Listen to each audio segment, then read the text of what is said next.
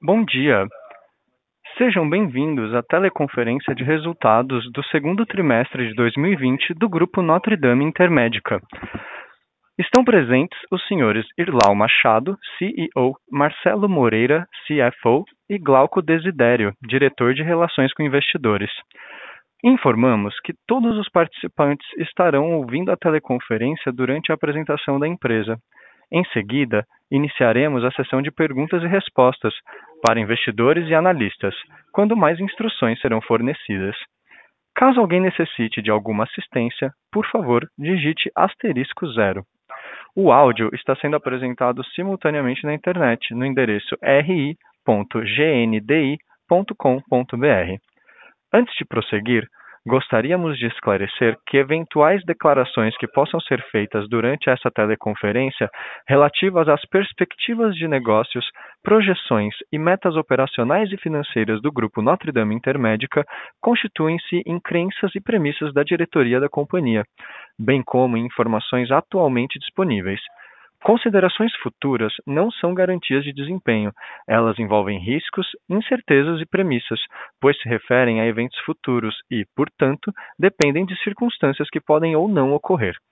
Investidores devem compreender que condições econômicas gerais, condições da indústria e outros fatores operacionais podem afetar o desempenho futuro da companhia e podem conduzir a resultados que diferem materialmente daqueles expressos em tais considerações futuras.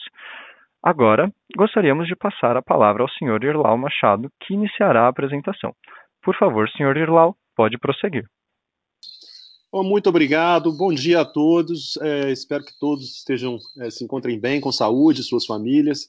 Para nós é um prazer enorme estar aqui mais uma vez com vocês, reportando bons resultados. Uh, antes de começar a apresentação, por um outro lado, eu, eu gostaria de fazer algum, uh, alguns comentários. Uh, o primeiro deles é que talvez esse, esse trimestre tenha sido o mais desafiador é, no mundo para todas as empresas na nossa história. Né?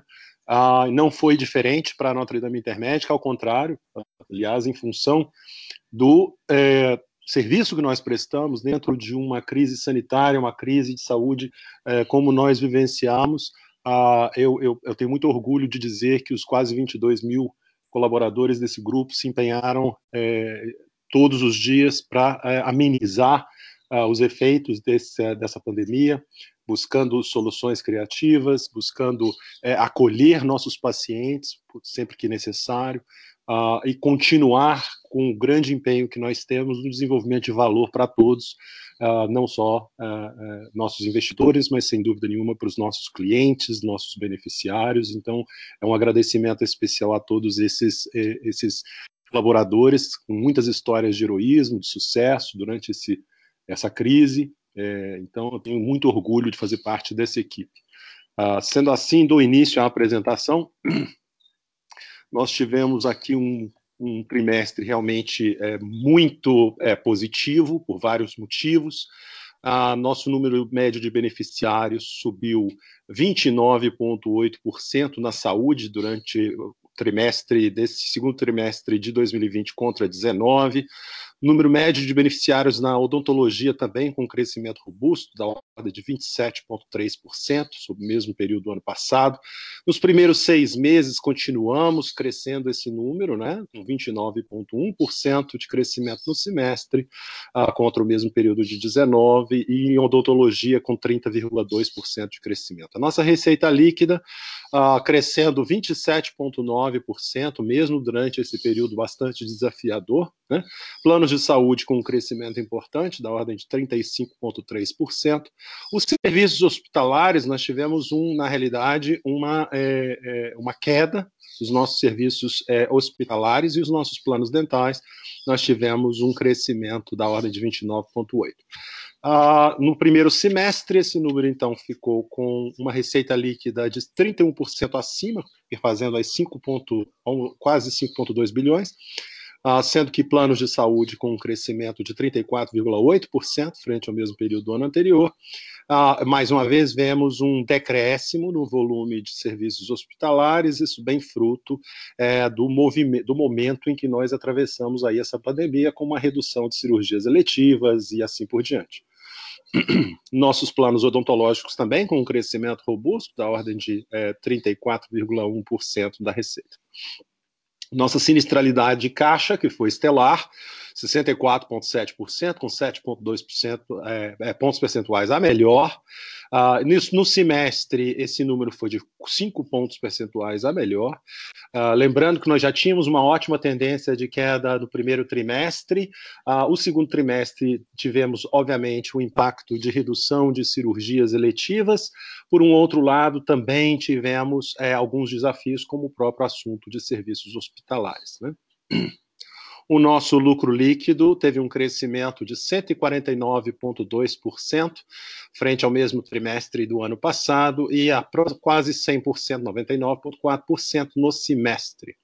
Um lucro líquido ajustado de 132,4%, fazendo aí 303, 300, quase 304 milhões uh, no trimestre e no semestre, contra o mesmo período do ano passado, como eu bem disse, um crescimento de 83,9%, fazendo aí 500, ó, quase 512 uh, milhões no, no, período. É um crescimento consistente, uh, nós tivemos, estamos crescendo quarter, ou trimestre depois de trimestre, todos os trimestres, desde do primeiro trimestre de 2017, como vocês podem ver pelo gráfico, nessa nossa série histórica. Uh, continuamos bastante é, animados com o resultado do ano, apesar é, dos impactos que nós vemos é, é, na macroeconomia, particularmente, ah, fruto dessa pandemia a nossa, é, vamos comentar um pouco sobre isso, nossa, nosso crescimento orgânico, a, o número de vendas tem sido robusto, a, uma busca muito grande por serviços de qualidade a um preço é, é, acessível, e nosso posicionamento é exatamente esse. Né? Um pouco é, sobre o que aconteceu aí durante essa crise. Né? O GNDI, nós fizemos um, um monitoramento da evolução do coronavírus pelo mundo, a implantação de um comitê de gestão de crise muito específico. Reunimos epidemiologistas, operadores, médicos, ah, especialistas, pessoas envolvidas em processos, ah, e nós tivemos um, um, acho que um sucesso muito grande para definir é, o, a nova conduta do grupo durante esse período. Fizemos uma ampla comunicação com clientes, beneficiários, funcionários e fornecedores, investi investimentos contínuos na melhoria da nossa rede própria e na expansão dos serviços. Em alguns casos, nós quase duplicamos o número de a, a, a leitos de UTI para poder fazer frente a caso existisse uma necessidade de uso desses leitos. Na parte de RH, nosso home office, que abrange hoje 2,3 mil colaboradores remotos. Uh, fizemos um reforço na distribuição de cestas básicas para os funcionários na linha de frente. Criamos um grupo de apoio para garantir o bem-estar de funcionários e seus familiares. Não houve reduções salariais ou suspensão dos contratos de trabalho CLT por conta da pandemia. Nós somos muito responsáveis durante esse período. Comercialmente, nós fizemos uma rápida adaptação da nossa equipe comercial para dar continuidade nas negociações existentes. Como vocês podem imaginar, o distanciamento é, social também impacta o distanciamento entre é, executivos de empresas na hora de to na tomada de decisão, na hora das negociações e também na hora da implantação do produto é, em novas empresas. Fizemos é, durante esse período, nós criamos um um, um, nós criamos um plano de solidariedade empresarial, propondo formas de negociação das mensalidades, de modo a evitar falta de pagamento e suspensão de atendimentos. Fizemos um suporte a clientes com dificuldades financeiras, incluindo a revisão de contratos, produtos, uh, com pagamento, etc. PME e adesão à prorrogação de reajuste dos contratos com database em maio. Nós fizemos isso de forma deliberada e bastante consciente e voluntariamente para exatamente poder acomodar clientes durante esse período de dificuldade. Ponto de vista operacional, nós uma, tivemos a criação de uma junta médica multidisciplinar dedicada exclusivamente à avaliação de todos os pacientes com sintomas de Covid, opinando sobre cada um dos tratamentos. Fizemos uma redução dos procedimentos é, eletivos, isso não só aprovado, mas recomendado pela ANS, para objetivando reduzir o risco de contaminação dos pacientes é, e mobilizar a maior capacidade possível para o atendimento da pandemia. Esse era o nosso objetivo. Fizemos mais quase 6 mil internações na nossa rede própria e mais de 2,8 mil na rede credenciada com sintomas do novo coronavírus. Nós criamos unidades exclusivas para Covid, sete centros de atenção primária e seis hospitais da rede própria, incluindo o recém-inaugurado Hospital Intermédico ABC, com 127 leitos. E montamos oito e tivemos 11 hospitais referência com fluxo de atendimento especial para pacientes de Covid. Unidades Covid-free para atendimento seguro a pacientes crônicos, gestantes, cirurgias eletivas e grupos de risco. Né? Nós também, do, em Notre Labs, nós passamos a fazer exames de PCR e uh, sorologia para teste Covid dentro da nossa rede uh, de, de, laboratórios. Em telemedicina, eu acho que esse foi um grande, uh, uma grande alteração. Em menos de quatro dias, a partir da aprovação é, do uso de telemedicina, nós já estávamos montados com todas as nossas equipes é, de plantão para isso. É, até o mês de junho foram 290 mil consultas uh, feitas através de telemedicina. Hoje estamos fazendo em torno de 150 mil por mês, provavelmente o maior programa de telemedicina do país. Fizemos um, uma, a conclusão de três aquisições, né? Ecole, LabClean, Hospital do Coração, em Camboriú, e fizemos a abertura de uma nova região no estado de Minas Gerais, com o anúncio das aquisições do Grupo Santa Mônica e Climep, uh, mais recentemente. Continuamos com uma agenda importante de M&As. Fizemos aí durante esse período, desde janeiro até agora, 655 leitos. Obviamente, estamos ainda aguardando a aprovação é, dos órgãos reguladores a respeito de Climep, que é muito recente, mas já recebemos autorização é, em Divinópolis por parte de CAD. Nós vamos, devemos então prosseguir a um signing assim que é, é, é for possível. Nós hoje estamos e continuamos com a agenda estratégica na região onde nós nos comprometemos a crescer, então São Paulo, Rio de Janeiro, Minas Gerais, Paraná e Santa Catarina. Esse, essa região ela possui hoje 103 milhões, com 49% da população do Brasil, 61,8% do PIB do país e 57,7% de beneficiários de planos de saúde. Alguns destaques operacionais. Né? Nós agora com a aquisição em Poços de Caldas, nós estamos fazendo uma linha de conexão com Divinópolis no estado eh, em Minas Gerais. A ideia nossa agora também é continuar crescendo é, de forma multicêntrica com dois novos hubs dentro do estado de Minas Gerais.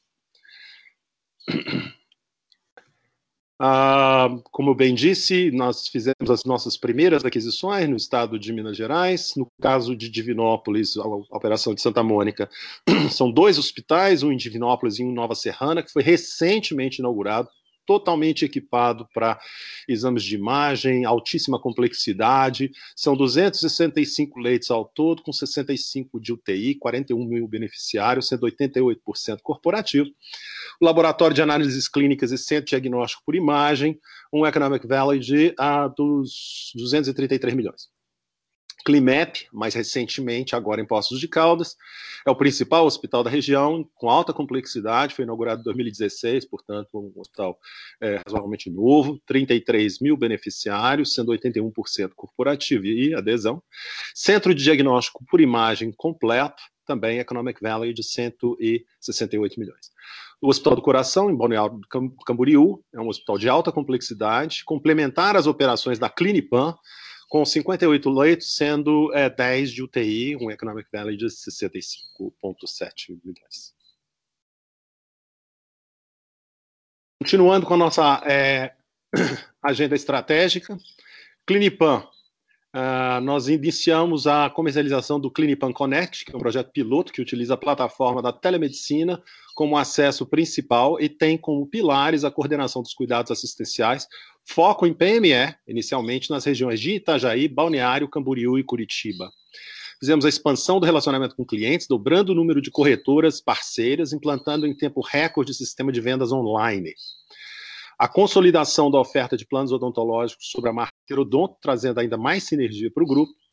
Em termos operacionais, nós fizemos a implantação dos conceitos de gestão do grupo com KPIs e processos de NDI, início do processo de integração com o Hospital do Coração, uh, e iniciamos o projeto de consolidação do laboratório Clinipan sob a bandeira Notre Labs. em São Lucas, em Americana, uh, nós fizemos a implantação da telemedicina também uh, na região. Uh, em termos assistenciais, nós adotamos já os protocolos de NDI em oncologia e o início do programa de gestão segura, que é onde nós reduzimos drasticamente o volume de pacientes neonatais em UTI, em função de todo um trabalho de é, pré-natal é, com segurança. Nós fizemos a conclusão das, da, das, obras da fachada e início da construção de um núcleo técnico hospitalar dentro do Hospital São Lucas, né, para exames. Com a integração do LabKim, previsão é de transferir cerca de 100 mil exames por mês para processamento dentro da Notre Labs, garantindo aí 70% do volume de exames em análises clínicas uh, que, que eles estejam verticalizados. Ecole, mais uma história também de sucesso, a internalização de mais de 95% de, eh, do, do, dos atendimentos feitos em rede própria. E damos, demos início, então, ao planejamento para a incorporação societária da carteira de beneficiários dentro da Notre Dame Intermédica, e isso está previsto para o quarto trimestre de 2020. Alguns destaques operacionais continuando. No primeiro semestre, nós demos continuidade ao nosso amplo programa de reforma de hospitais, centros clínicos, uh, alguns que eu acho importantíssimos de mencionar, o Hospital Intermédico ABC, com 128 leitos, foi um hospital que abrimos e demos é, por completo ao controle uh, e ao tratamento de pacientes com Covid, por uh, um tempo, pelo tempo que, que, seja necessário. Fizemos as obras do Hospital Intermédico Anália Franca, antigo Monte Magno, com 72 leitos. Revitalizamos o Hospital Nossa Senhora do Rosário. Fizemos uma segunda unidade de medicina preventiva em Higienópolis. Reformamos o Centro Clínico de Osasco, em São Paulo, e da Zona Oeste do Rio de Janeiro. Notre Labs, em Mogi das Cruzes, Tatuapé e Sorocaba. Né? Além das mudanças e adequação de rotina, temos investido para transformar profundamente diversas unidades na busca de oferecer a melhor experiência aos nossos beneficiários. Uh, Notre Labs, no primeiro semestre, ou no primeiro uh, trimestre, desculpem, Gelfond já finalizou a internalização dos exames de imagem do GNDI para os planos básicos, o que totalizou 290 mil exames até março, representando uma economia estimada de aproximadamente 6,2 milhões esse ano. Esse é o início do processo, tão somente. No segundo trimestre, iniciamos o processo de verticalização dos diagnósticos por imagem dos hospitais, eh, nos hospitais GNDI, é, até junho, isso já representou uma redução de custo na ordem de 2 milhões. Além disso, todos os exames de análises clínicas coletados no Gelfond passaram a ser processados pela Notre Labs. Aqui vemos, é, até junho, todas essas iniciativas totalizaram 10,2 milhões em sinergias anuais. Esse é o princípio. Destaques operacionais ainda, em telemedicina, como havia mencionado, um forte programa de telemedicina, durante meses aí 290 mil consultas, 285 mil prescrições realizadas, 66 mil prescrições de receita especial, 90% dos pacientes com alta na própria consulta, sem necessidade de contato físico, 700 médicos aptos para atender nessa modalidade. O serviço é gratuito, pode ser acessado dentro do portal do GNDI ou no aplicativo GND Easy termos de qualidade, a companhia se associou à rede global de hospitais verdes e ao projeto Hospital, Hospitais Saudáveis, iniciativa coordenada pela Healthcare With or Without Harm, uh, com a participação de quatro hospitais próprios. Né? Como parte dessa rede, a GND terá a oportunidade de trocar experiências com outras unidades hospitalares do país e discutir os principais temas dos quesitos mudança climática e gestão de resíduos. Em julho de 2019, a Clinipan foi eleita mais uma vez como uma das 25 uh, empresas mais uh, inovadoras do sul do Brasil, pelo ranking da revista Amanhã. A lista da, empresa, da lista das empresas é formulada em parceria técnica com a IXL, Center, é, que é o Centro para Inovação, Excelência e Liderança de Boston, nos Estados Unidos um pouco a respeito do nosso resultado. Uh, a receita líquida, mais uma vez, crescendo 27,9% versus o segundo trimestre de 2019, beneficiários crescendo 28,8%. É importante mencionar que durante esse período houve um crescimento orgânico importante, da ordem de 304 mil vidas. Também fizemos aquisições durante esse período, é, namely, né, Clinipan, São Lucas, Mediplan, São José, Ecole. E também em planos odontológicos nós tivemos um crescimento orgânico da ordem de 192 mil é, planos e 358 mil é, por aquisição através de Belo Dente. O ticket médio nosso é, com um crescimento de 4,2% versus o segundo trimestre de 2019, sendo 6,2% em ajuste anual de preços, contratos e mix de vendas, óbvio com uma redução de dois pontos percentuais impactado pelo ticket mais baixo, principalmente da Clinipan. Os planos odontológicos, com 2%, dos reajustes contratuais e aquisição da Belo Dente, além da continuidade da estratégia de cross-sell. Os serviços hospitalares caindo bastante, era o esperado, uh, pelo distanciamento, pela redução de procedimentos eletivos e assim por diante. Uh, e nós tivemos aí uma redução importante, 52,1% versus o mesmo trimestre do ano anterior.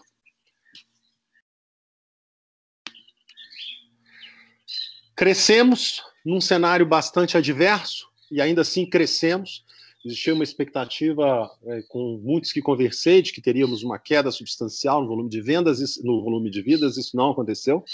Isso fruto exatamente da, é, é, do tipo de produto que nós vendemos, e esse é um momento onde várias empresas ao redor do país estão buscando alternativas é, é mais inteligentes uh, para oferecer serviços de saúde aos seus funcionários. Então, continuamos a crescer através de vendas com mais de 179 mil uh, gross sales, né, vendas orgânicas, e 40 mil através de um M&A. Tivemos também perdas em função da redução da folha de funcionários de várias empresas, na ordem de 80 mil, e 96 mil de cancelamento de contratos, o peso disso maior em PMS, fruto do fato que são empresas muitas vezes mais uh, uh, suscetíveis aos problemas macroeconômicos que todos nós uh, pudemos experimentar ao longo desse último trimestre. Né? Por um, por um outro lado, continuamos a crescer e, e terminamos aqui em junho de 2020 com 3,681 uh, milhões de uh, uh, beneficiários na saúde. Na, no primeiro semestre, sal, saltamos de, ah, em dezembro de 2019, de 3 milhões e 32 mil para 3 milhões 681, Uh, aqui com um volume de M&A na ordem de 479 mil vidas, 350 mil orgânico, com as perdas uh, uh, que, nós obtive, que nós tivemos aqui, particularmente em PME, mas em todas as categorias, em função da crise. nós ainda assim saímos muito na frente e estamos vendo um cenário ainda positivo, exatamente pela nossa captura de share nos meses vindouros. O crescimento em um cenário econômico ainda adverso, como eu bem disse, né? a evolução do ticket médio uh, em termos de preço e mix, já comentei, 6,2%, menos 2% por Clinipan, subimos então 4,2% uh, o ticket uh, na saúde, e, e aproximadamente 4,5% no primeiro semestre. Sinistralidade de caixa, com uma redução importante. Ah, nós vínhamos é, todos os anos é, é, demonstrando nossa capacidade de reduzir custos, melhorar performance e eficiência. Ah, neste trimestre, baixamos de 71,9, ah, que foi o segundo trimestre de 2019, para 64,7. Né? A sinistralidade caixa, portanto, 7,2% melhor que 2019. Além das melhorias contínuas do cash MLR, através do aumento dos níveis de verticalização e da extração de sinergias nas empresas adquiridas durante o segundo trimestre de 20, e devido à desaceleração dos procedimentos seletivos que ah, reduziu a utilização da rede própria e credenciada. A verticalização aumentou, nosso índice de verticalização aumentou para 72%, 72% devido à significativa redução de consultas e exames, ah, na rede credenciada durante o segundo trimestre de 2020, enquanto os custos da rede própria são majoritariamente fixos. A internação nos, internações hospitalares apresentaram uma redução da participação da rede própria, isso deve-se ao, aos índices de verticalização hospitalar mais baixos da Clinipan e Ecoli. E a decisão estratégica que o GNRI tomou, uh, por uma questão de segurança num momento de, de fácil transmissão ou agressiva transmissão uh, da doença do Covid, de não remover pacientes da rede credenciada uh, caso eles tiver, apresentassem uh, sintomas de Covid, isso para a segurança dos próprios pacientes e dos profissionais da saúde envolvidos nesse transporte. As consultas ambulatoriais, né, nós fizemos aí a telemedicina, foi uma importante ferramenta né, para dar continuidade às consultas. É, nós apresentamos uma sinistralidade de caixa combinada de 63,4% é, no segundo trimestre de 2020, São Lucas e Clinipan. E a sinistralidade de caixa dental de 30,2% no segundo trimestre de 2019 para 16% no segundo trimestre de 2020, refletindo a significativa redução na utilização dos serviços. É, em termos de DNA, nós tivemos aí uma pequena, uma pequena piora em cima dos números, mas isso basicamente vamos, vamos até olhar isso um pouco com cuidado em conjunto. Mas no segundo trimestre de 2020, além do impacto das aquisições recentes, realizamos investimentos importantes para suportar nossa rápida e sustentável contínua expansão. O GNDI continuará ganhando escala, produtividade, capturando as sinergias das aquisições e implantando novas tecnologias para diluir posteriormente o DNA. Ah, em termos de pessoal, investimentos, principalmente na contratação estratégica de um VP de negócio para a região de Paraná, Santa Catarina, Rio de Janeiro e Minas Gerais, e de um time de executivos, incluindo um diretor superintendente, diretor de finanças, diretor médico para a Clinipan, e de executivos de vendas operacionais, bem como o realinhamento da remuneração variável. O serviço de terceiros, gastos pontuais com consultorias e tecnologias da, tecnologia da informação, é, PDD, um leve aumento de um ponto percentual no trimestre para 1,3% no tri segundo trimestre de 2020. É o reflexo do momento econômico do país, claro. Né? A base de clientes pulverizada e restritas políticas de suspensão nos ajudarão a manter os índices de inadimplência em parâmetros razoáveis. O IBIDA ajustado, uh, nós estamos falando aqui de um IBIDA que terminamos o ano passado inteiro né, com 15,2%, já estamos olhando aqui para o segundo trimestre com 20,6%. Uh, ah, no, no, segundo é, é, trimestre de 2020 contra 13,3% no segundo trimestre de 2019, um, um aumento realmente muito importante. Uh, o IBIDA, então, 98,2% melhor que 2019. Além do crescimento robusto da receita da melhoria contínua da sinistralidade de caixa, a redução dos procedimentos eletivos, utilização da rede própria e credenciada. Estimamos que o impacto líquido pelo Covid dois, eh, do segundo trimestre de 2020 foi de aproximadamente 99 milhões, uma melhoria de 221 milhões nos custos, quando comparado com padrões regulares, deduzidos de 122 milhões de receita menor de serviços hospitalares. Portanto, excluindo a Clinipan e São Lucas, o EBITDA ajustado seria de 467 milhões, ou seja, 20% da receita líquida, melhor 72,9% se comparado ao segundo trimestre de 2019.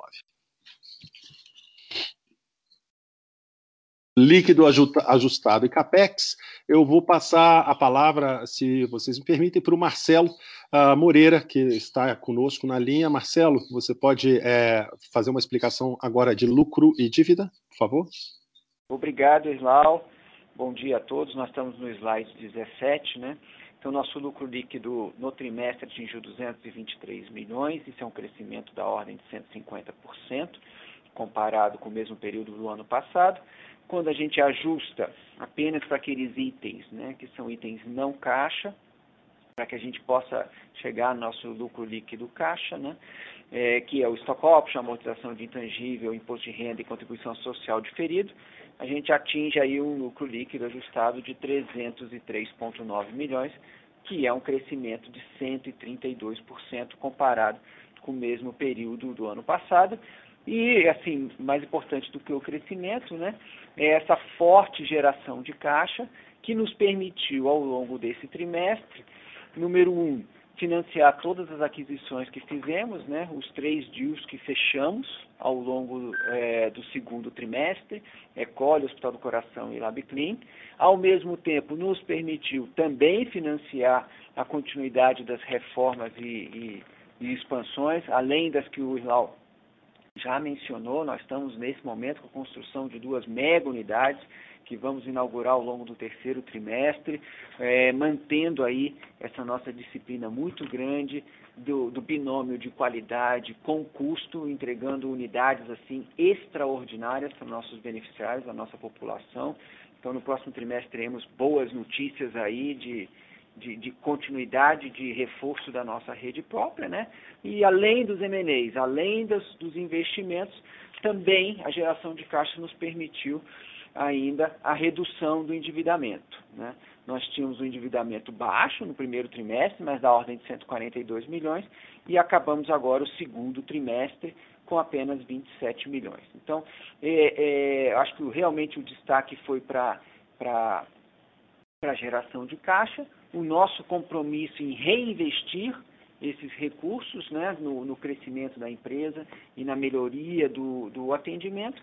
E com relação ao perfil da dívida, né, apesar da gente estar um caixa líquido, a gente tem aí algumas dívidas, dívidas de longo prazo, dívidas tomadas em períodos que é, representam um custo extremamente atraente para a companhia. E neste trimestre em particular, nós levantamos duas linhas, duas CCBs, é, também de longo prazo, três anos, com o único objetivo de continuar a financiar a nossa estratégia de M&As e aquisições. Então a gente continua muito é, animado com o pipeline que a gente tem. A gente acredita que representam oportunidades é, reais de, de, de, de, complementaridade das nossas atividades é, entrando aí, reforçando novas geografias, como foram esses dois movimentos, é, aliás, esses três movimentos recentes, né? Clinipan, é, é, é, Divinópolis e Postos de Caldas, então acho que a gente abre novas fronteiras. O compromisso que a gente fez lá em Clinipan de, de reforçar a rede própria, a gente cumpriu esse compromisso imediatamente muito logo após a aquisição a gente já fez uma compra a primeira compra em Santa Catarina que é do Hospital do Coração. Então eu acho que é, é, esse compromisso permanece válido e por conta disso a gente fez essas duas captações. Acho que são, eram esses os, os pontos principais acho que a gente pode abrir para perguntas e respostas. Iniciaremos agora a sessão de perguntas e respostas. Para realizar uma pergunta, basta digitar asterisco 1. Se sua pergunta já foi respondida e você quiser retirá-la da fila, basta digitar asterisco 2. A nossa primeira pergunta vem de Joseph Giordano, do banco JP Morgan. Por favor, Sr. Joseph, pode continuar. Olá, bom dia, Marcelo. Bom dia, Lau. Obrigado por pegar a minha pergunta. Na verdade, é, vão ser algumas. Acho que a primeira, talvez, a, a pergunta que todo mundo é, quer tentar responder é como é que vocês estão vendo essa normalização e acomodação da demanda né, no momento que a gente começa a afrouxar é, um pouco essa questão de restrição de deslocamento. É, o segundo ponto é, dada essa queda né, de, de demanda que seria mais natural que a gente, que a gente viu na, no, no setor mais hospitalar e, e emergência, como é que vocês estão vendo a saúde dos pacientes que chegam hoje, né? Imagino que talvez o pessoal chega em estado um pouco mais crítico, um pouquinho mais complexo do que é, de ano passado. Então, para entender como é que isso aqui vai se balancear ao longo do, do próximo semestre, talvez até o começo do próximo ano, para ver como é que a gente deveria pensar é, nessa parte de loss ratio. E aí, olhando um pouco para o lado é, dos M&As, o, o Irlau é, mostrou bem, vocês colocaram no release, esse novo eixo de expansão que vocês estão crescendo. Então, eu queria entender um pouco é, como é que vocês estão vendo a competição por ativos nessa região, né, nesse novo belt que vocês estão criando, porque a gente vê a competição, de certo modo, próxima, comprando ativos nessa mesma região. Eu queria entender como é que vocês estão vendo a competição por esses ativos. É, e segundo, vocês podem dar algum update de quantos targets vocês estão olhando, negociando no momento que vocês falavam no passado. Obrigado. É, obrigado, Jordan. É, deixa eu dizer o seguinte: é, no que diz respeito à evolução de, é, de, de loss ratio, o que a gente viu foi o seguinte: no caso específico de pacientes crônicos, nós fizemos um trabalho e, eu realmente tenho que parabenizar a nossa equipe de medicina preventiva, foi excepcional. Entramos em contato pessoalmente ou, ou por, por via, via telefone ou vídeo com 100% dos nossos pacientes atendidos no nosso programa de medicina eh, preventiva.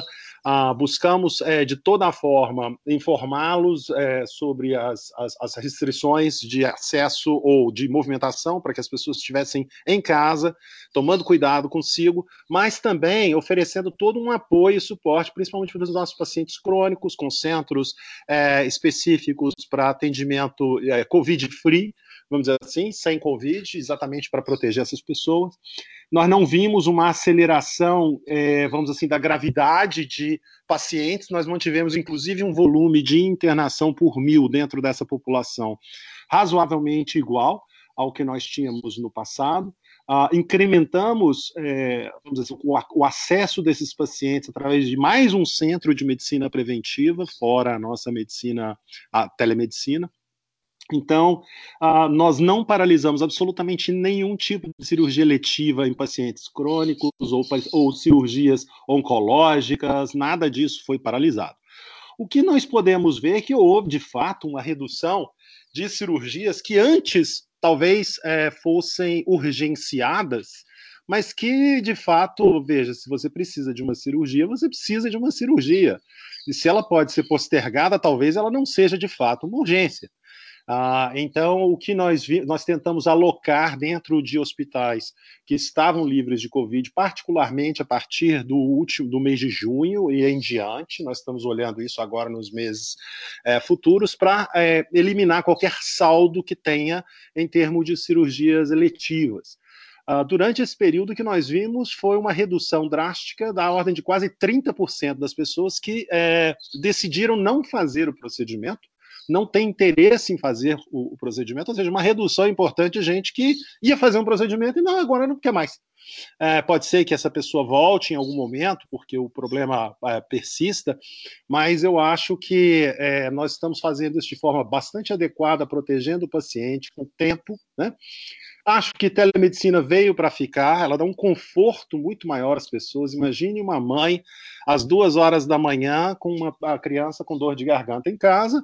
Muitas vezes, uma ligação vai solucionar o problema em vez de ter que ir para um pronto-socorro naquele horário, porque talvez muito pouco pode, poderá ser feito, a não ser que seja um caso grave mesmo. E aí nós vamos encaminhar essa pessoa para um pronto-socorro. Então, tem muitas das, como eu disse, 90% dos problemas de consulta são solucionados na própria ligação. Então, eu acho que essa, isso veio um pouco para ficar. Eu diria que veio bastante para ficar. E não são só consultas.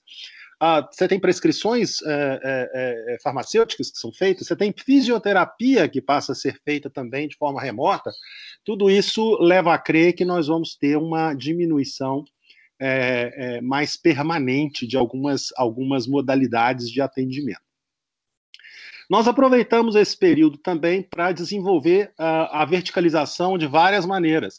Né? Por exemplo, é, no caso de, de, consultas, que nós tínhamos um volume em rede credenciada importante nas consultas sendo feitas no que diz respeito à Green Line, por exemplo, e nós hoje estamos já falando de talvez 80% dessas consultas já serem feitas dentro de casa, por adequações na nossa infraestrutura física, mais telemedicina e etc.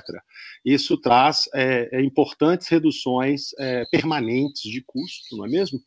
É, isso aconteceu também com a verticalização de exames como um todo, né? Nós tínhamos aí no princípio do ano coisa de 30% de verticalização de exames, já estamos chegando quase a 60%.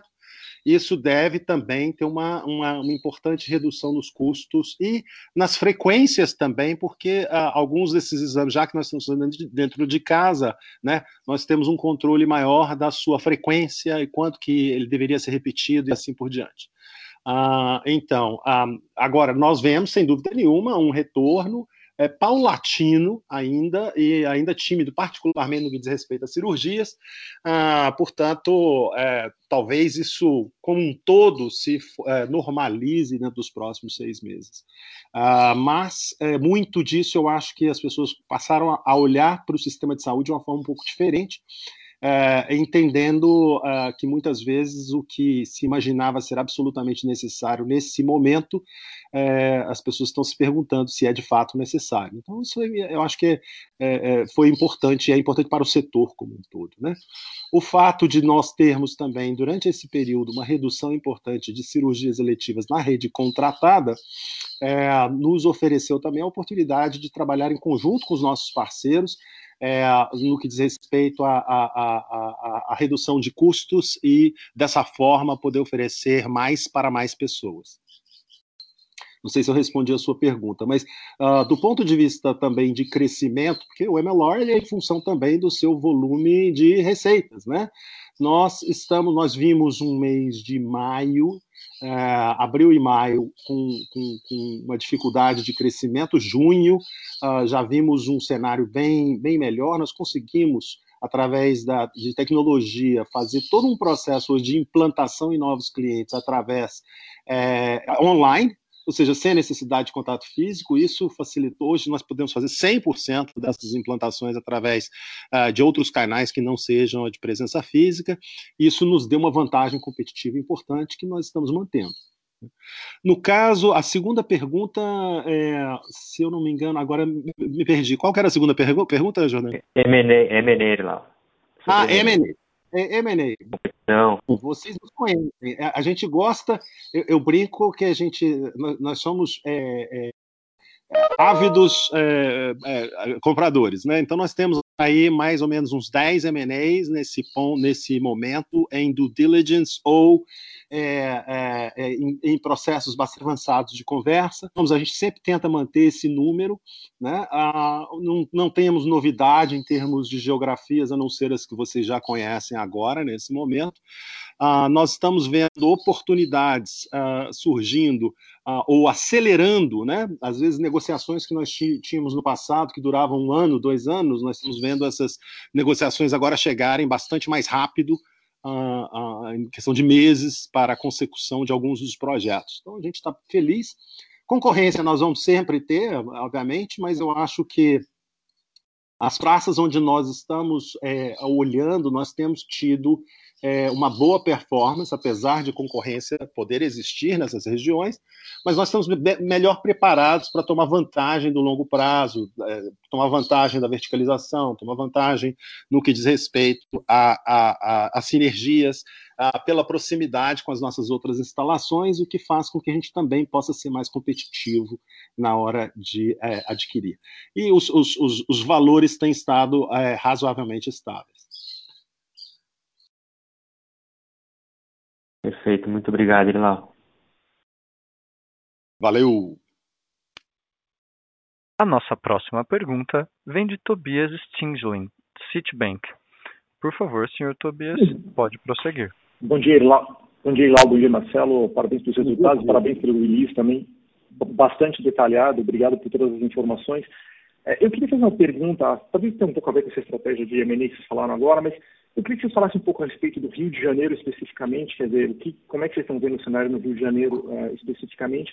Eu queria perguntar também, quer dizer, você já falou um pouco disso agora, Ilau, mas do cenário macro daqui para frente, como é que você está vendo especificamente a questão dos layoffs? Assim? Se você talvez pudesse dar uma, uma ideia para a gente de como isso vem é, evoluindo ao longo do, do, é, do, dos meses, só sequencialmente para a gente ter uma ideia qual é o cenário que vocês vão trabalhando.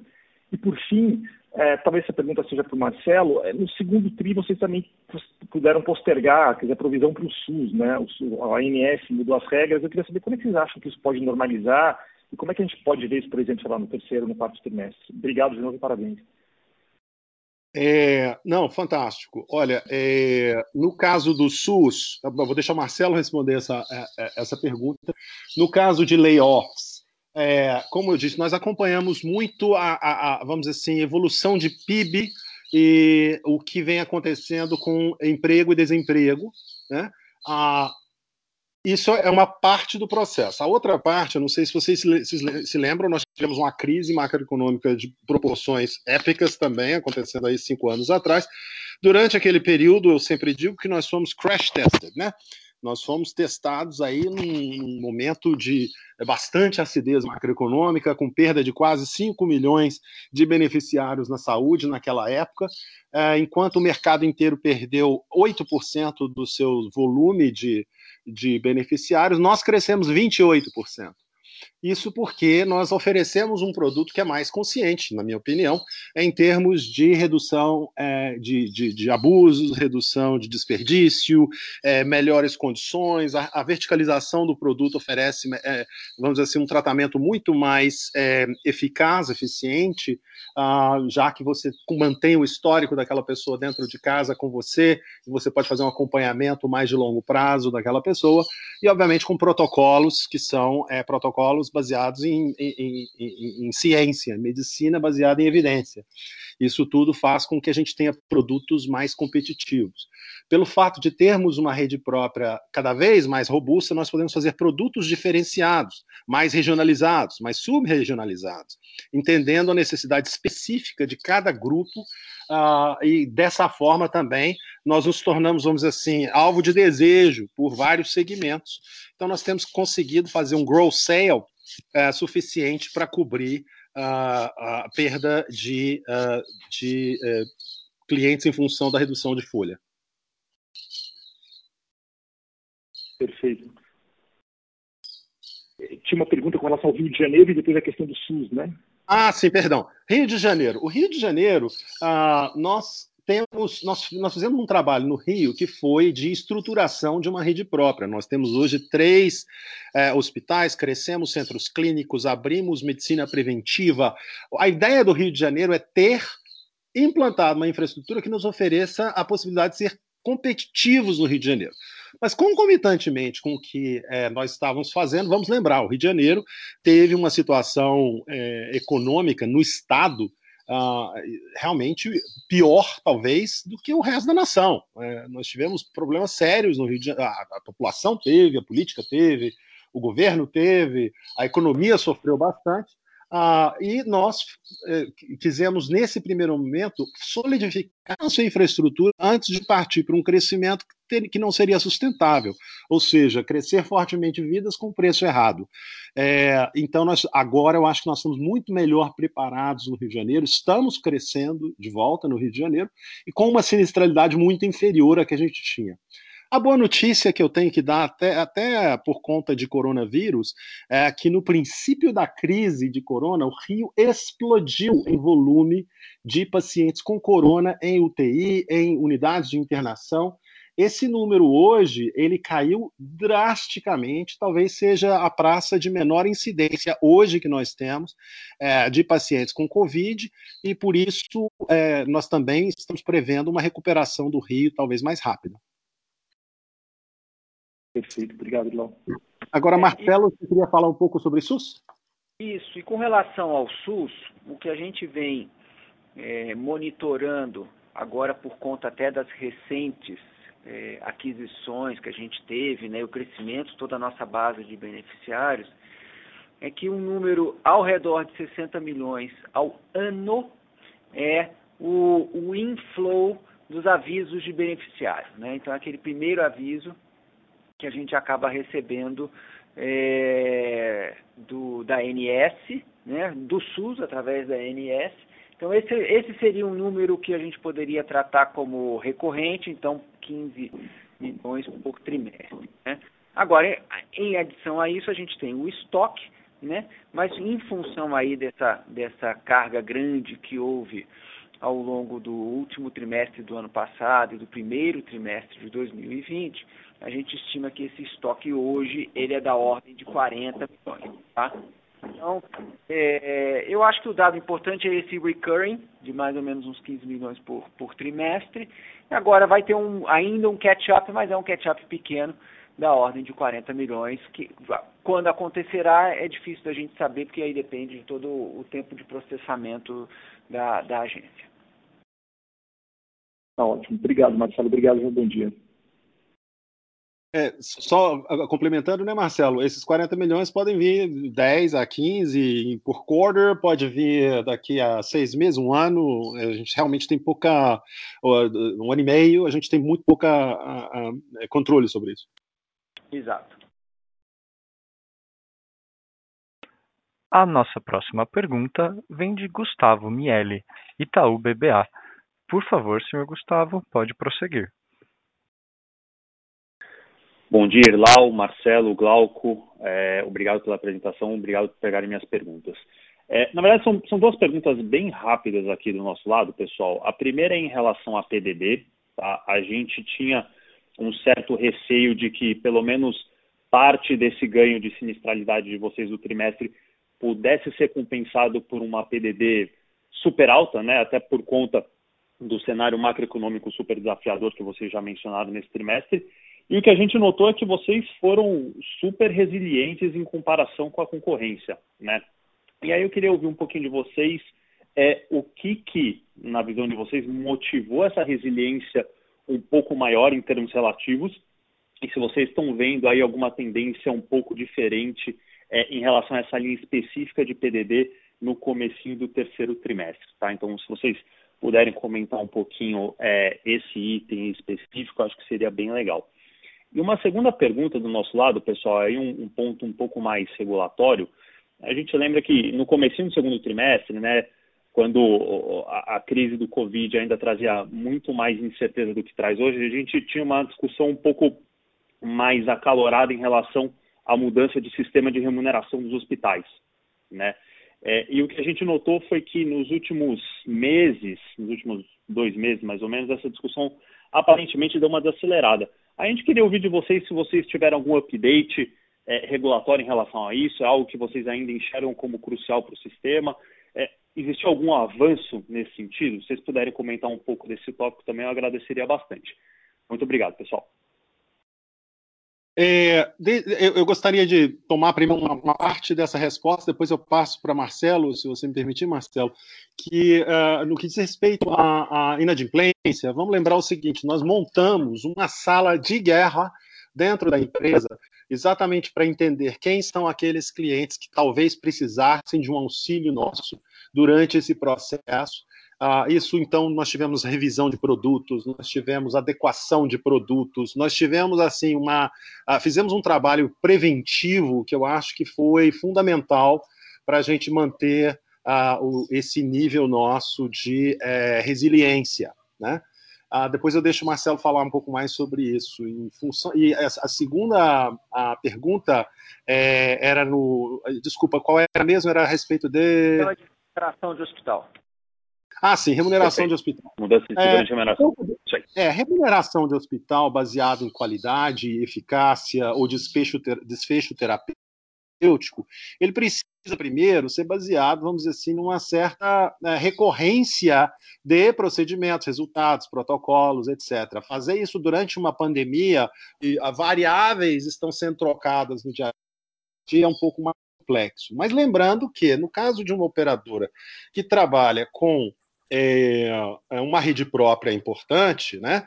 Esse trabalho já é feito naturalmente dentro dos nossos hospitais, porque a, a remuneração daqueles hospitais, é, como nós somos do custo fixo, né, é, é, basicamente isso já acontece, que é uma remuneração baseada, baseada em performance, de acordo com os KPIs que nós estabelecemos para cada uma das unidades. Passo a palavra agora para o Marcelo. Ok, não, obrigado. Com relação a PDD, eu acho que você você começou a, a comentar. O que eu queria reforçar ainda primeiro é o perfil extremamente pulverizado na nossa carteira, né? então a gente não tem aí é, uma concentração num grande é, cliente. Aliás, nossos maiores clientes foram clientes que nesta crise em particular saíram muito bem, que é o setor é, supermercadista, né? Então, é, tirando essa pressão, isso já ajudou é, bastante no, no, processo. Quando a gente mergulha aí é, com relação a certas regras de suspensão, isso eu acho que é, um, é um, essa, essa, disciplina que a gente sempre comenta, que é a disciplina do emalar, a disciplina de não ter um cliente com, com sinistralidade muito alta, ela também vale né, para essa disciplina dessa gestão de caixa. Né? Então a gente tem é, muito claro de que nós somos um serviço essencial é, a, a, mensalidade que é paga ela é investida totalmente em serviços médicos, em gastos, né, com a nossa rede própria ou rede contratada, então é absolutamente fundamental é, o, o, o, pagamento desse, dessa, dessa mensalidade, e caso né, você seja uma, um PME ou um, um cliente corporativo, o não pagamento né, é, detona em períodos muito curtos a suspensão do atendimento, que coloca, obviamente, uma pressão enorme dentro do RH dessas empresas, né, imediatamente. Então, numa situação de pandemia como essa, então você pode imaginar é, é, exponencialmente essa, é, essa pressão. Né? Então, essa disciplina ela é muito importante e no, no caso da gente ter é, é, um não pagamento, né, você obviamente interrompe imediatamente até a emissão de, de notas futuras. Situação essa que não acontece no individual. O individual possui regras próprias, aonde para o, o cancelamento é, é, o individual tem que ficar um, uma, uma mensalidade, duas mensalidades, três mensalidades. Aí quando você realmente, de acordo com as regras da ANS, tem que estabelecer a PDD, aí você já volta. Como você sabe, nós somos a operadora que menos tem individual dentro da carteira. Né? Então, acho que esse é também um motivo que acaba nos, nos beneficiando nesse processo. Excelente. Obrigado, Irlau, Marcelo. Muito claras as respostas. A nossa próxima pergunta vem de Fred Mendes, Bradesco. Por favor, senhor Fred, pode prosseguir. É, bom dia a todos, obrigado pelo call. Eu tenho duas perguntas aqui também, mais ou menos na mesma linha. É, assim, chama atenção, é, dentre vários outros pontos positivos, mas a questão das vendas brutas orgânicas. Né? Enfim, você estava rodando ali 170 mil, você rodou 180 mil nesse trio, até esperava talvez um pouco menor, dado que eu acho que é um momento difícil para você eventualmente mudar de plano, né, no cenário, no cenário é, é, é macro de saúde que a gente está vivendo. Então, só queria entender se teve algum ponto mais específico. Eu sei que é uma melhora marginal, mas acho que dado o cenário, ela acaba sendo relevante. Se Clinipan já começa a, a, ter um impacto mais relevante aqui. Essa seria a primeira. E a segunda, acho que na mesma linha, é, é, a gente é, acredita que, de novo, agora seja mais difícil de você fazer essa mudança, eventualmente downgrades, mas num cenário um pouco mais estável no cenário macro, é, é, é, talvez essa, essa demanda reprimida em função que as empresas ainda estão, é, vão estar se recuperando né, financeiramente, talvez faça mais sentido você buscar planos é, de saúde um pouco mais é, com, com ticket médio um pouco menor. Né? Então, se vocês estão vendo alguma movimentação nessa linha que não necessariamente está acontecendo agora, mas que pode eventualmente acontecer nos próximos trimestres. Obrigado. É, Marcelo, vou pedir para responder, porque cortou um pouquinho aqui a fala do Fred, então não sei se vou estar respondendo a todos os questionamentos. Então tá bom, eu vou começar aqui e você vai, vai emendando. O primeiro ponto é com relação às vendas brutas, né? O, o, o Fred, eu acho que é importante a gente é, além da fotografia exatamente do trimestre, né, lembrar um pouco do filme. Né? E o filme é essa nossa performance que já vinha é, numa crescente muito forte, né? por conta, eu diria, desse do aprofundamento do gap entre uh, o, a oferta de produto GNDI e a oferta de produto do resto do mercado. Tá? É, uma, é, uma, é um ponto extremamente amplo, mas a gente vem ao longo dos últimos uh, trimestres, anos, investindo, investindo, investindo em qualidade, melhorando nossa rede, é, deixando nossos hospitais top-notch, é, certificando nossos hospitais e oferecendo isso para os nossos clientes com um reajuste muito pequeno. Né? Enquanto que antes da pandemia a gente via todos os, os nossos concorrentes, sem exceção, com um aumento brutal de mensalidade que demandava, que exigia reajustes muito elevados, né? Então eu acho que assim tem um, um componente aí do desse desse comparativo e desse relativo e nesse trimestre ele ele aparenta né, ficar mais, mais soft, com as seguradoras tendo uma performance muito positiva, mas a gente, o que a gente percebe no dia a dia né? E entramos o terceiro trimestre com essa mesma é, é, velocidade, é um, uma continuidade dessa aceleração das vendas brutas, sim. Tá? Eu acho que o fato da gente, que era só aquela empresinha né, na região metropolitana de São Paulo e no Rio, agora já poder oferecer produtos regionais que envolvem Santa Catarina, Paraná, São Paulo, Rio de Janeiro, já nos coloca numa posição até um pouco mais forte. Eu acho que a gente tem tido aí é, é, muito sucesso com as empresas de, de mostrar essa, esse, esse benefício relativo do produto verticalizado. Então, é, é a gente acompanha aí quinzenalmente, é, junto com a nossa equipe comercial todos esses leads de venda e o que a gente pode dizer para você é que a gente continua, acho que esse, esse momentum que começou lá no, no ano passado, ele continua é, muito forte e eu acho que sim, né? Acho que a crise ela foi um, um freio muito forte, assustou, né? Muita gente, felizmente a gente está vendo aí performance de algumas empresas que vêm divulgando resultado é, é, conseguindo é, é, se reinventar e, e até é, passar por essa crise sem grandes é, arranhões, com arranhões sim, mas talvez sem grandes ferimentos profundos, né? Mas o que a gente percebe em todas elas é um tema comum que é eficiência, eficiência. Isso vai ser cobrado e eu acho que a gente se apresenta como o plano que que que está mais adequado para esse momento. Perfeito, perfeito, Marcelo. Se só me permitir, é, é, se mencionou um pouquinho, mas dentro dessas vendas, né, que esse momento que vem, que vem crescendo, que vem melhorando, é, tem alguma região que chama um pouco mais a atenção ou é, ou é mais como um todo mesmo? Enfim, alguma coisa um pouco mais específica ou você está vendo em, todo, em todas as regiões? É geral, né? Então, fazendo, vamos dar, dar um zoom in nessa venda, né? Primeira coisa que a gente percebeu ao longo do segundo trimestre, o movimento de PME, que já vinha forte há muito tempo, continuou na mesma velocidade. O fato de a gente conseguir fazer uma venda PME totalmente digital nos permitiu que a gente não parasse nem. Né? Então, é, vamos dizer assim, essa primeira base sólida, ela continuou. E em cima dos PMEs a gente conseguiu também atuar junto a grandes clientes é, é, corporativos que estão buscando aí alternativas mais, mais de custo-benefício muito mais atraentes é, é, em geral. Tá? É, então esse é o primeiro zoom.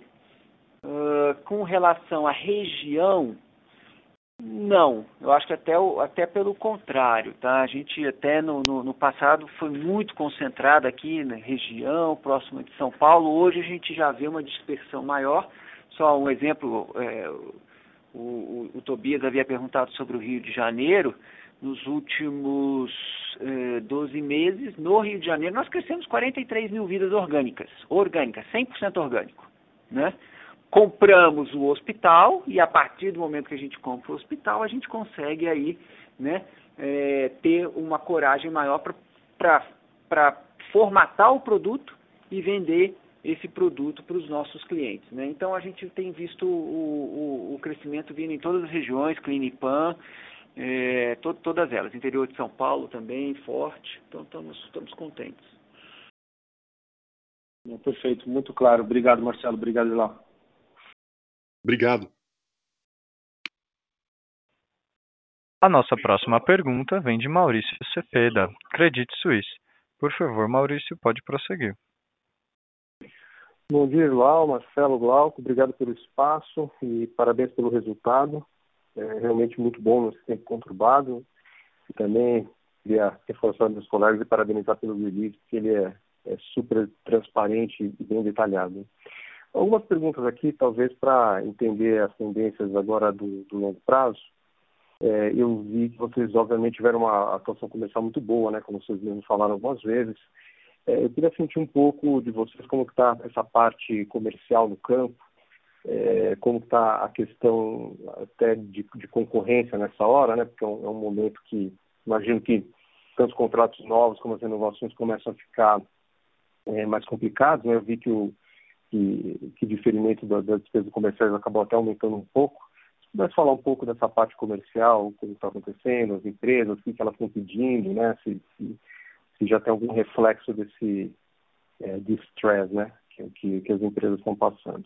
A outra pergunta também um, um pouco relacionada a essa, mas para ter um, um pouco da ideia de impacto futuro, se em julho vocês já sentiram uh, alguma sinalização das, das, empresas em função de ter muita gente ainda suspensa naqueles benefícios de, de redução de jornada e, e, e suspensa de contrato de trabalho, né?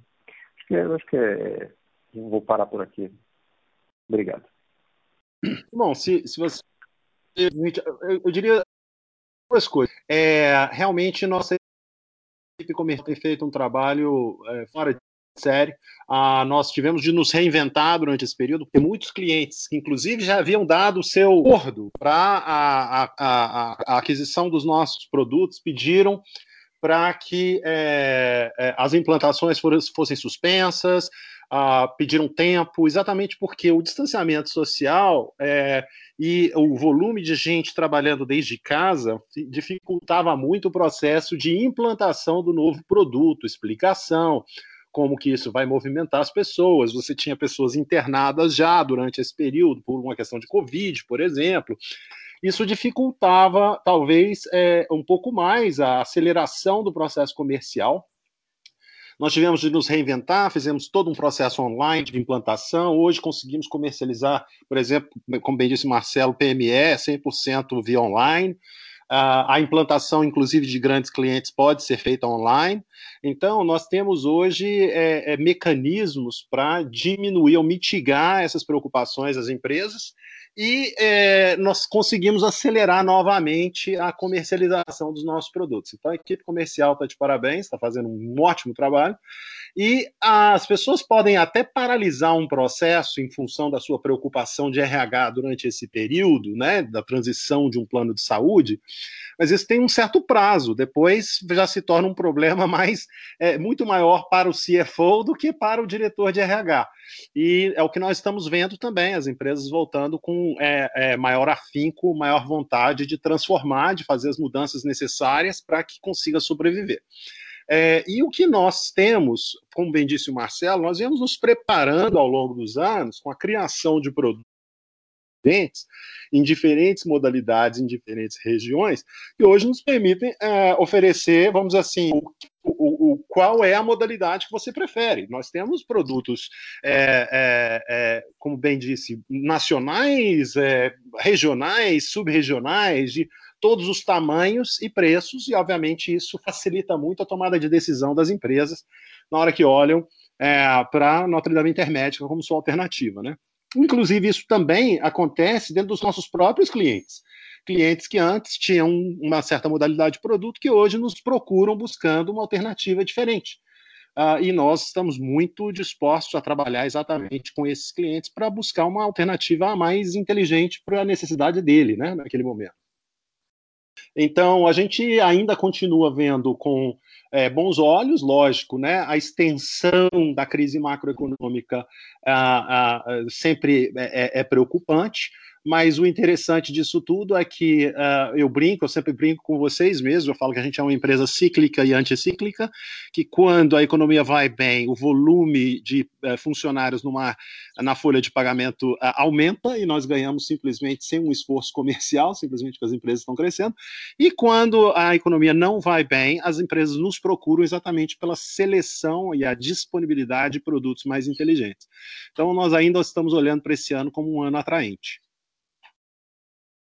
É, eu acho que a gente opera em alguns segmentos, né, que, que às vezes até alguns dos outros players nessa indústria, né, falam, não, nós vamos lançar produtos mais acessíveis, mas ainda assim, é, esse vamos lançar é, um, é, um, é uma frase carregada de, de intenções, só que da, da, entre a intenção e a, e a realidade existe um, um abismo colossal, né?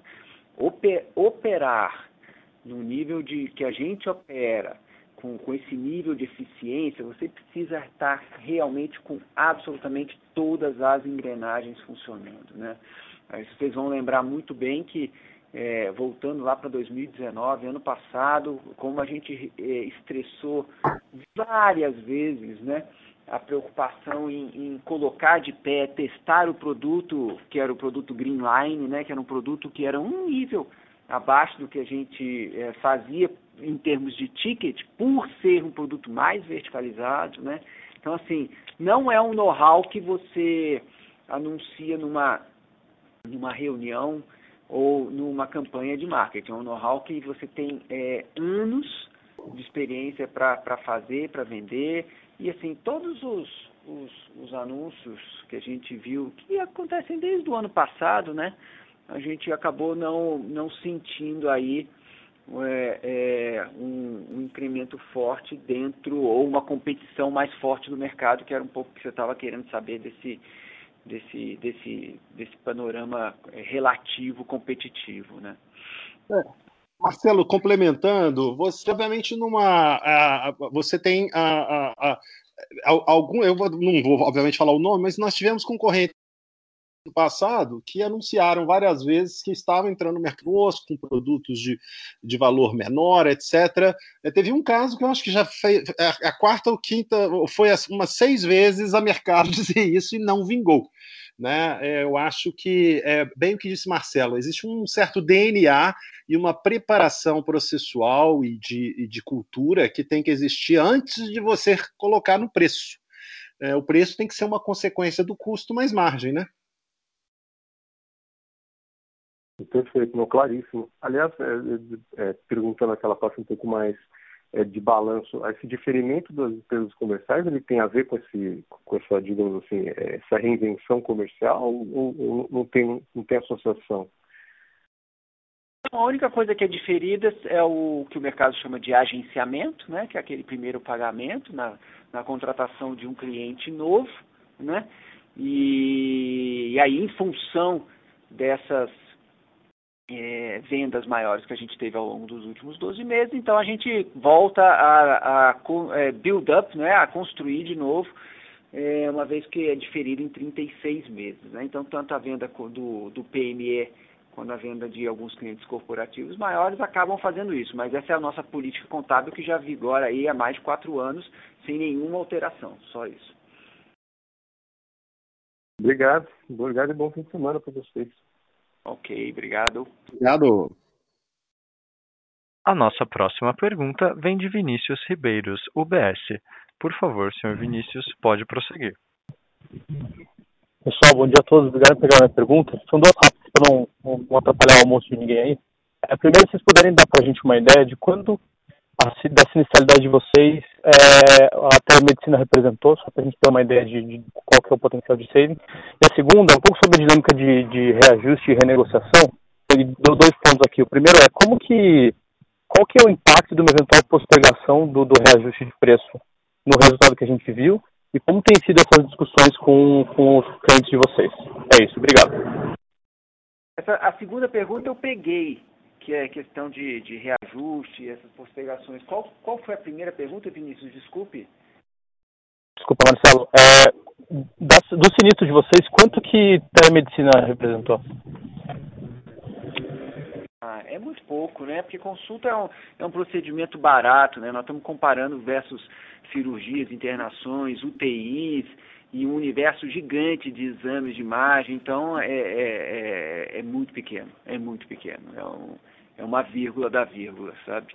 E agora, a intenção nossa é crescer, né? Como o Islau falou, a gente percebe que os benefícios da telemedicina vão muito além de, de você simplesmente evitar que o paciente vá ao pronto-socorro ou ao consultório, né? Eu acho que ele vai muito na linha do que a gente sempre vem apregoando, da gente estar próximo do cliente, entender o cliente, conhecer o cliente, agir rápido, né? Vocês já nos viram falar um milhão de vezes que na saúde, quanto mais rápido você agir, melhor, né? Em cima daquelas coisas que são realmente necessárias, tá? Então, é, é, telemedicina é, é, é, um custo não representativo, né? Em termos dos... Marcelo, só complementando, ele é um custo não representativo, mas ele é um eliminador de outros custos, principalmente a visita a pronto-socorros, né?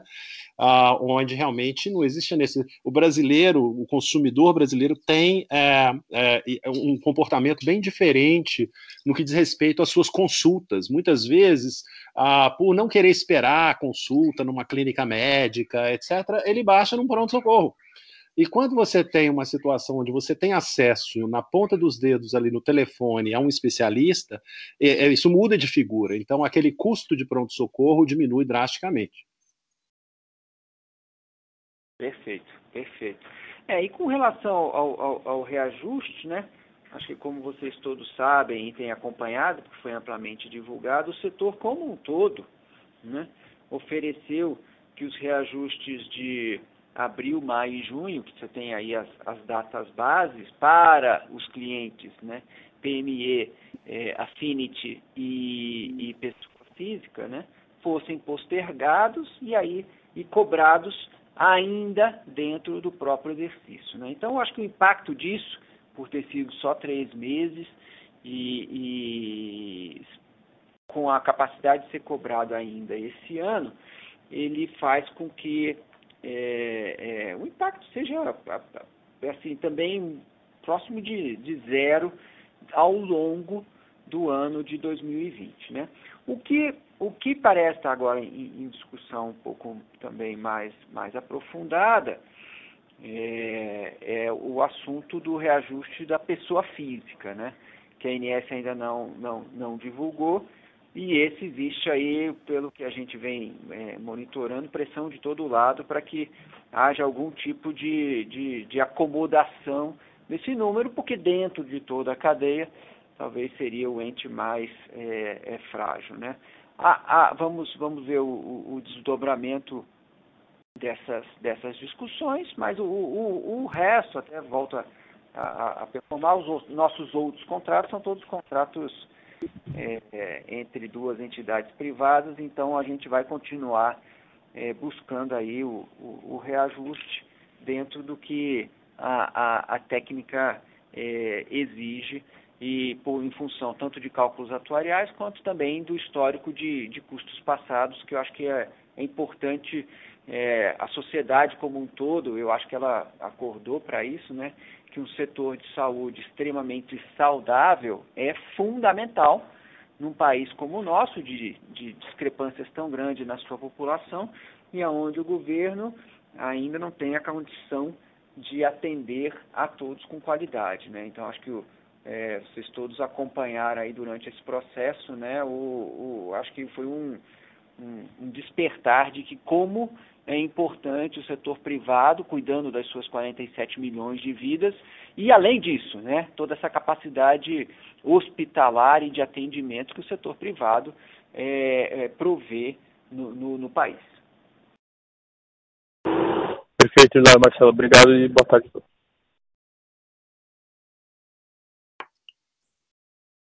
A nossa próxima pergunta vem de Caio Moscardini, Morgan Stanley.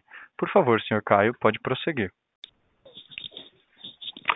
Oi, bom dia pessoal. Tenho duas perguntas. A primeira voltada para DNA, que tem expandido um pouco aí ao longo do ano como percentual da receita. Qual que é o nível de DNA que a gente de deveria esperar daqui para frente, aí, considerando as aquisições já? E uma outra pergunta voltada ao M&A. Gostaria de entender se as aquisições que estão no pipeline, elas deveriam ser financiadas pela própria geração de caixa da companhia, mantendo então aí a alavancagem ainda bastante baixa, ou se você precisa, precisaria alavancar a empresa um pouco mais, mesmo depois dessa nova emissão aí de 500 milhões, e qual que seria o nível de alavancagem que vocês estariam confortáveis aí para operar a companhia? Obrigado.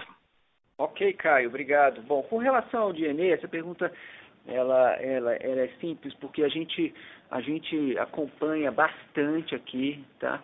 Esse aumento teve muito a ver, né? Nós estamos comparando TRI contra o mesmo TRI do ano passado, então nesse meio tempo foram é, é, literalmente uma dezena, uma dezena de, de aquisição que nós fizemos, empresas menores que com IBDA maior, né? Em novembro nós compramos duas empresas, Gelfon e, e, e, São José dos Lírios. Só o Gelfon são oito CNPJs diferentes, né? São oito CNPJs operantes né? Depois nós compramos aí nesses sete meses sete empresas. Então, assim, a gente vem comprando bastante. E o que aconteceu dentro dessa nossa estratégia, extrair as sinergias, as sinergias operacionais, elas são é, é, mais difíceis de serem implementadas, mas elas não pressupõem a incorporação final dessas, dessas, dessas legal entities. Né? Então, os CNPJs, mesmo permanecendo, a gente consegue extrair as sinergias. Né? O que aconteceu durante 2020 é que a gente conseguiu no primeiro trimestre incorporar a Belo Dente, encerrando a empresa, e desde então, por conta da pandemia e com o fechamento parcial dessas dos, das juntas comerciais, nós não conseguimos fazer mais nenhuma incorporação. Né? Então, a gente se preparou para fazer incorporações e estamos retomando esse processo agora, no dia 1 de agosto, quando a gente incorporou aí é, é, a, a, empresa São José dos Lírios e Nancy, são dois CNPJs lá de São Gonçalo, e de hoje até dezembro, a gente já tem aí no nosso pipeline a incorporação de todos os CNPJs de Galfon, LabClean, Mediplan e Ecoli. Né? Então, com essas incorporações, aí sim você encerra o CNPJ, você não tem toda a necessidade de informações que a gente precisa dar para para a INS, se for uma operadora, é, ob, obrigações fiscais, trabalhistas. Então, assim, para nós, essa, o encerramento dos CNPJs é muito é, é relevante. E, então, o, o, indo direto à sua a sua resposta, a gente precisa rapidamente voltar para o patamar que a gente estava de DNA anterior, que era os 9.3, né? e a partir daí né, vir progressivamente reduzindo à medida que a gente vai crescendo o nosso business. Então, assim, a tendência que a gente enxerga aqui, que a gente acompanha, é, é sempre é de uma diluição e, e, e queda do, do, do DNA. Com relação ao M&A, é, a sua pergunta ela não tem uma resposta só. Né? Você perguntou como é que quem que vai financiar o M&A, se é a geração de caixa ou se é essa alavancagem. Né?